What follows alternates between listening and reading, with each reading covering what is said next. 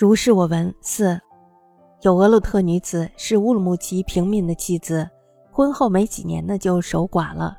这个少妇颇有一些姿色，媒人天天都来敲门。妇人辞谢说：“再嫁是肯定要嫁的，然而呢，丈夫死了，没有儿子，公公年老，我走了，她依靠谁呢？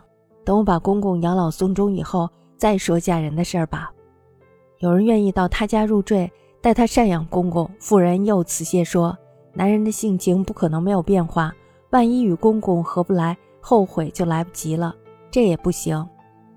妇人辛勤操劳，公公的生活呢分饱安乐，竟然胜过以前有儿子在世时。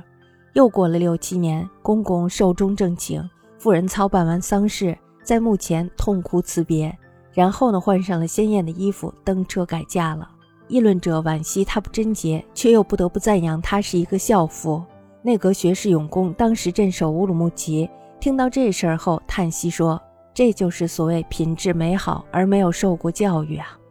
人家改嫁就是没有受过教育，太奇怪了。”有俄鲁特女为乌鲁木齐民间妇，数年而寡，妇固有资守，媒妁日叩其门。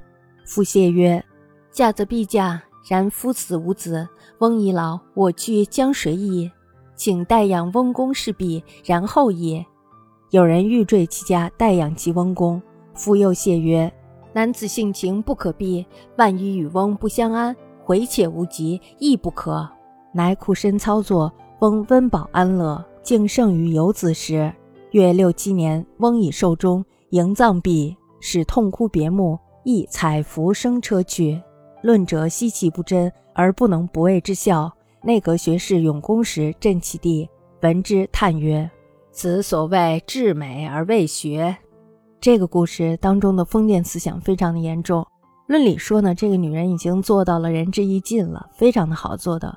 所以呢，在那个男权的时代，女人只能是一个附属品。